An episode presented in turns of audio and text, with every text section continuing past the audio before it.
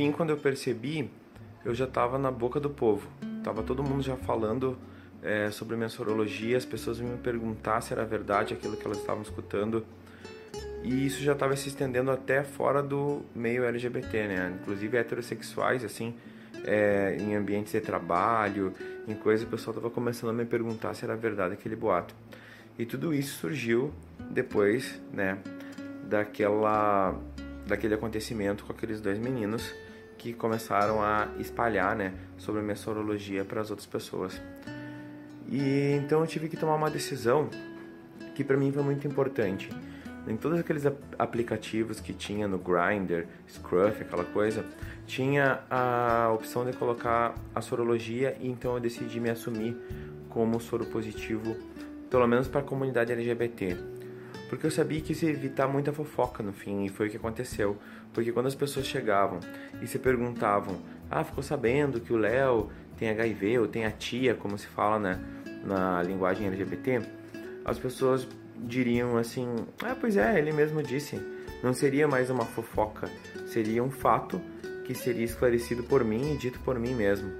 E isso também evitaria das pessoas que se aproximassem de mim é, a fim de me conhecer, todo aquele trabalho que eu poderia ter de ter que chegar para elas e dizer não, deixa eu explicar uma coisa, eu tenho HIV e tal, ver as pessoas é, indo embora, né, toda hora, que aquilo é um pouquinho cansativo. E esse passo foi muito importante para mim, porque foi um passo, foi um degrau que eu tinha que ter feito e por mais que eu tivesse entrado um pouquinho forçado, eu tinha só um pouquinho de medo é que aquilo chegasse na minha família em pessoas que ainda não soubessem como por exemplo meu avô e a minha avó, que são pessoas mais velhas. A minha avó, que é o tipo de pessoa que está gripado, ela já quase surta, imagina então, né, sabendo de um HIV.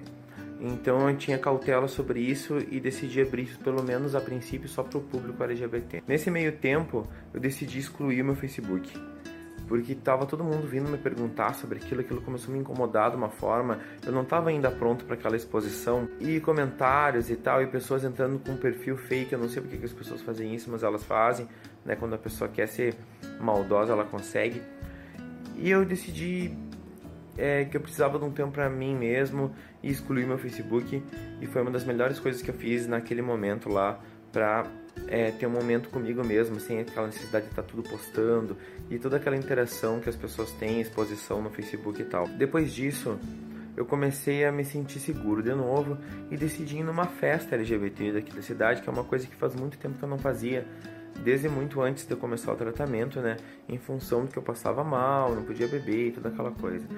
É, eu bebi, né? Que é uma coisa que, que eu tenho que fazer lá raramente para não prejudicar meu tratamento, mas naquele dia eu decidi beber e encontrei velhos amigos e tal.